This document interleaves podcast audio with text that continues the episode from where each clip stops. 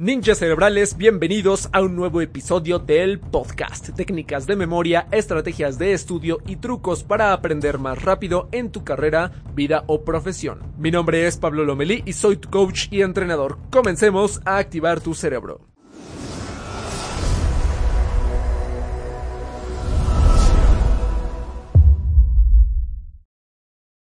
¿Te has preguntado por qué existen tantos métodos de lectura? Hay muchísimos y eso puede generar confusión o estrés al estudiante porque no sabe por dónde comenzar o cuál da mejores resultados. Entonces nunca trates de idealizar cuál es el mejor método porque la clave está en tomar acción y adaptar las técnicas a tu propio estilo para que tú tengas tu propio método o tu propia combinación de los pasos que más te funcionan. Para eso, en este episodio, te voy a compartir algunos de los métodos más populares de lectura que existen, que obviamente no van a ser todos, porque si no sería un video muy largo, voy a ponerte los más populares, ¿ok? Y vamos a analizar en qué se parecen todos ellos.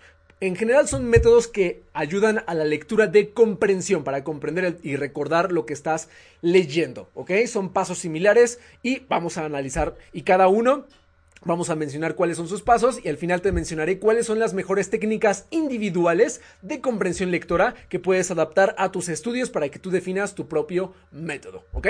Vamos a empezar. De los métodos que te tengo, voy a hablarte de cinco en particular. El primero es el SQ3R, el segundo es el SQ4R, el tercero es el PQRST, el cuarto es el método Epler y hay un quinto que se llama el método Eplemer.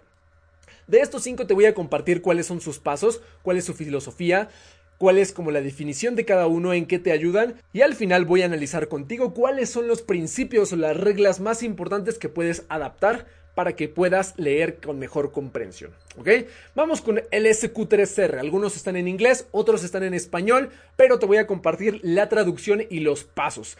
Cada inicial, porque son iniciales, es un grupo de iniciales en cada método, es un paso, ¿ok? SQ3R. La S significa survey, que es inspeccionar. Cuando tienes un libro, una lectura, primero inspeccionas rápidamente la lectura para darte una idea por adelantado de qué es lo que vas a leer. Después viene preguntar, te tienes que hacer preguntas de lo que alcanzaste a entender. Número 3 es leer. Ya empiezas a la lectura, terminas de leer, después de leer recitas lo que leíste o lo que entendiste y por último haces un repaso. Ahí está el SQ3R. Inspeccionas, preguntas, lees, recitas y repasas. Está el SQ4R, que es prácticamente lo mismo, pero le agrega un paso, por eso dice 4R. Igual es inspeccionar, inspeccionas rápidamente la lectura, te haces preguntas, después lees y al terminar de leer recitas con tus palabras lo que entendiste, reescribes lo que entendiste a través de un resumen y después repasas. Y ya está. Inspeccionas, preguntas, lees, recitas, reescribes y repasas. Ahora, el PQRST es similar. El primer paso es previsualizar previsualizar rápido la lectura para que tengas una idea por adelantado de qué es lo que vas a leer. Es lo mismo que inspeccionar. El segundo paso es, otra vez, te haces preguntas para ver qué es lo que quieres encontrar. Paso número 3, leer.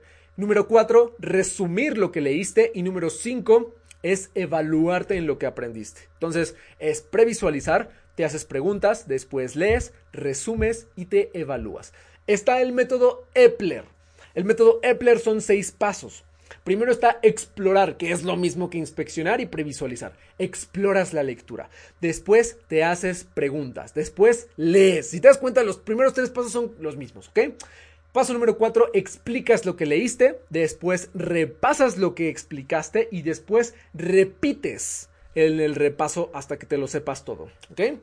Y vamos con el último, que es el método Eplemer, que es una variación del Epler, que igual es exploras la lectura, te haces preguntas, después lees y después de leer esquematizas, haces algún esquema, un mapa mental, un, mapa conceptual, un dibujo, lo que tú quieras de lo que leíste. Después memorizas los argumentos o los puntos más importantes de tu esquema. Después explicas con tus palabras lo que memorizaste y por último repasas hasta que lo domines todo.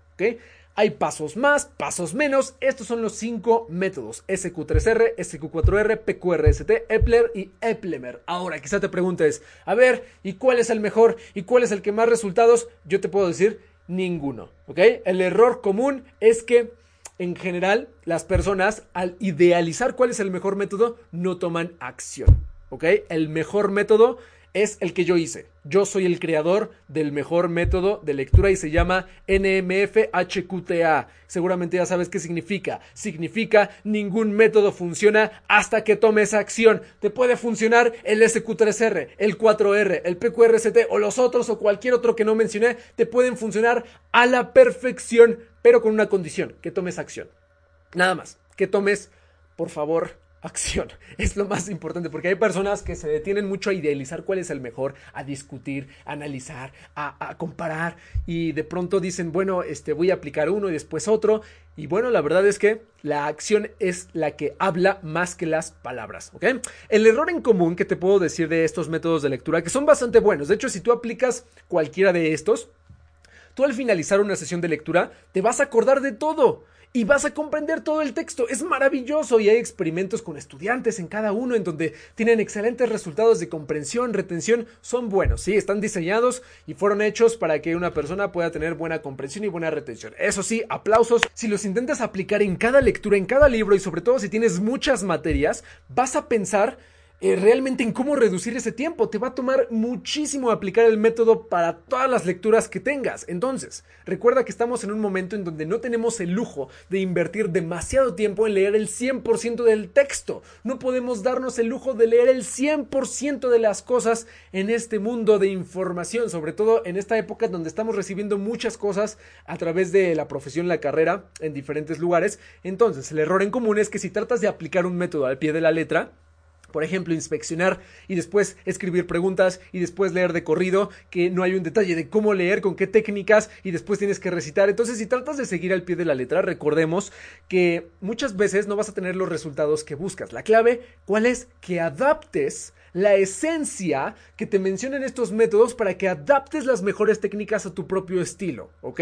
¿Cuáles son las mejores técnicas? Están muy bien todas las que mencionan los métodos, pero yo te recomiendo que tomes las que más te funcionen. Y para esto, yo he eh, extraído las mejores técnicas de lectura, tanto que se mencionan en estos métodos y en otros, y otras que pues me han funcionado a través de experimentación. Te voy a mencionar cuáles son. Son cinco técnicas de lectura de comprensión que te van a ayudar pero ahora sí que al máximo a recordarlo todo y que no te van a hacer invertir tanto tiempo como seguir al pie de la letra alguno de estos métodos. Te las menciono brevemente y después te voy a recomendar que tomes acción porque es mucho más fácil entender estas técnicas en la acción que en la teoría. Entonces, número uno, técnica número uno, la exploración pues yo creo que lo viste, es claro, en todos los métodos, el paso número uno es la exploración, la, inspección del texto. Es muy buena y vamos a tomarla. La exploración es leer rápidamente la lectura, títulos, subtítulos, las conclusiones, las tablas, las negritas, las listas, rápido. Es un vistazo rápido, es como tener un tráiler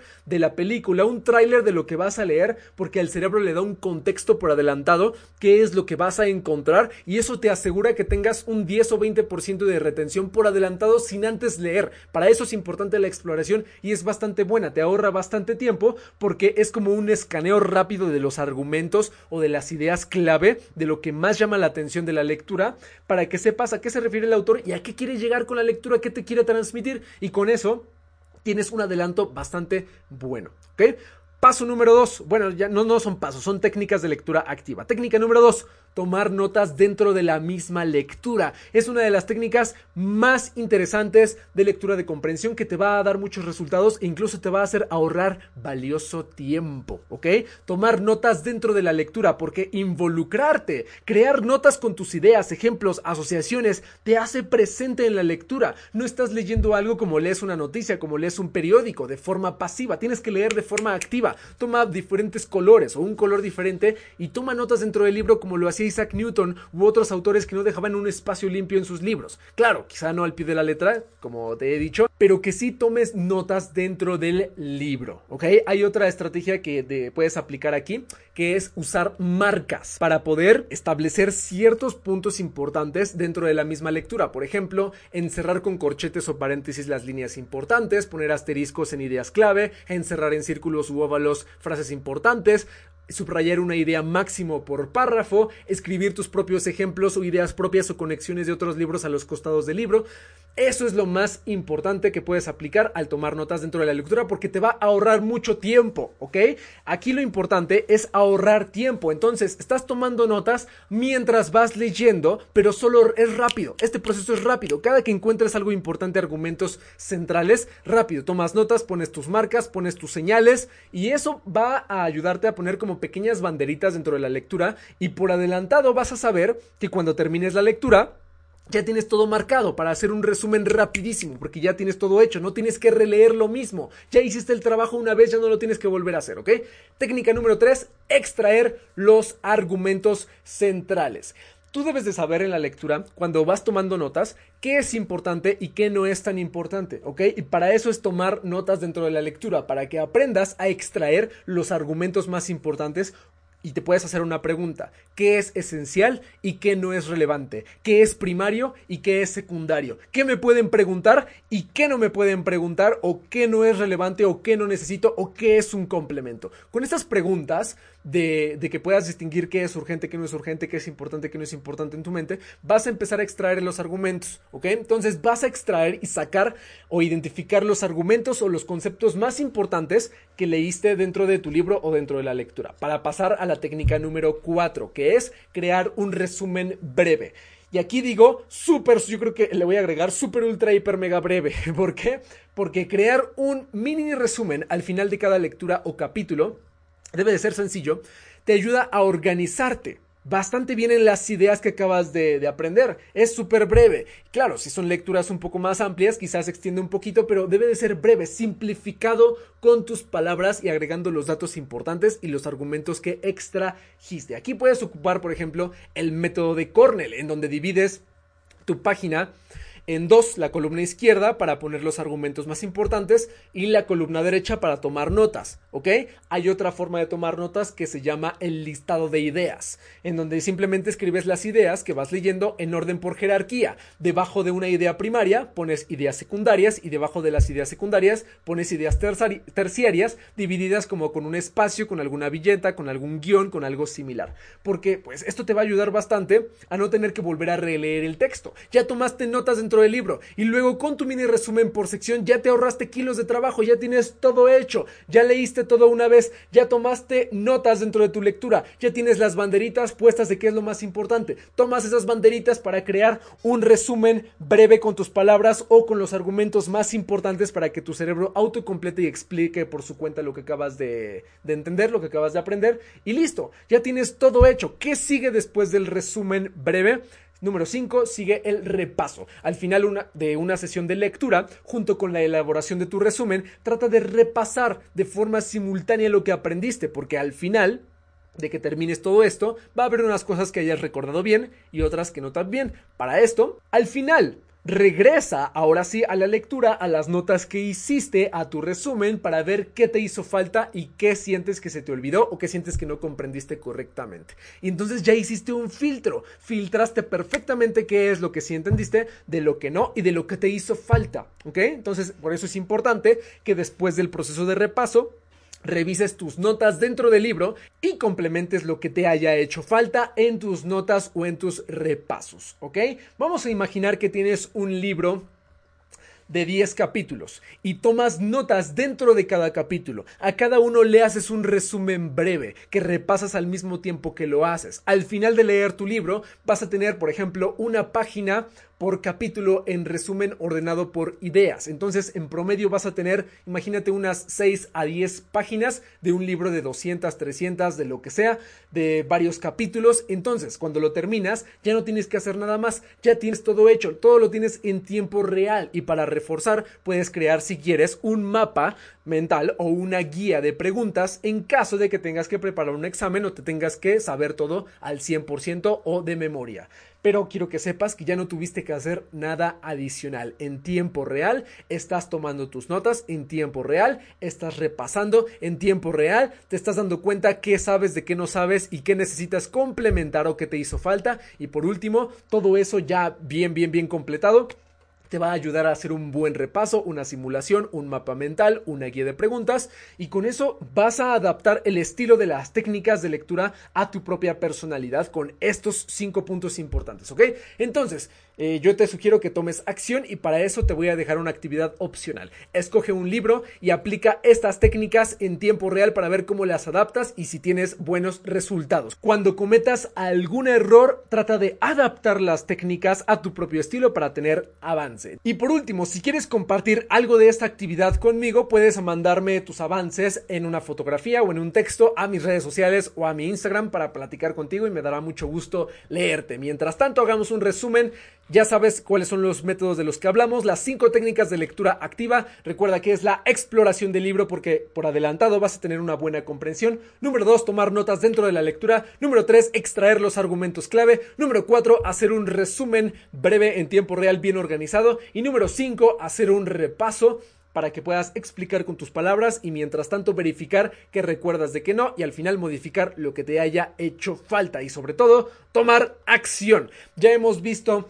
varias técnicas al respecto, si quieres algo más visual para que sepas cómo se aplican, te recomiendo que veas los videos que tengo en YouTube. Tengo dos que hablan de lectura, ahí los vas a encontrar. Y también eh, pues he hecho algunas publicaciones al respecto, pero sobre todo en los videos es en donde te puedes dar una clara idea de cómo se aplican para que puedas tomar acción. Y mientras tanto, sigue entrenando tu memoria, aprende más rápido y sigue siendo un ninja cerebral. Si te gustó este episodio y te aportó valor, te invito a que te suscribas y que lo compartas con alguien que lo necesite. Y para que sigas recibiendo este contenido, te quiero dar cuatro ideas muy poderosas. Número 1. Únete al grupo de Facebook, lo encontrarás con el nombre de Mentes Entrenadas. Ahí es en donde publicamos ejercicios, lecciones y podremos compartir las ideas más poderosas de este podcast. Número 2. Enseña lo que aprendiste a alguien más para que lo fortalezcas y lo lleves a la acción en tu vida. Número 3. Te invito a participar en uno de nuestros talleres gratuitos de memoria y aprendizaje. Para que pidas tu acceso, entra directamente en pablolomeli.com diagonal taller gratuito. Para pedir tu acceso, entra en pablolomeli.com diagonal taller gratuito. Y número 4, si compartes algo que hayas aprendido de este podcast en tus redes sociales, no dudes en etiquetarme para que el equipo y yo estemos al pendiente de tus resultados. En Instagram me encuentras como pablolomeli.memoria, en Facebook como Pablo Entrenador y en Twitter como Pablo MX. Hasta entonces, felices aprendizajes y nos vemos en el siguiente episodio Ninja Cerebral.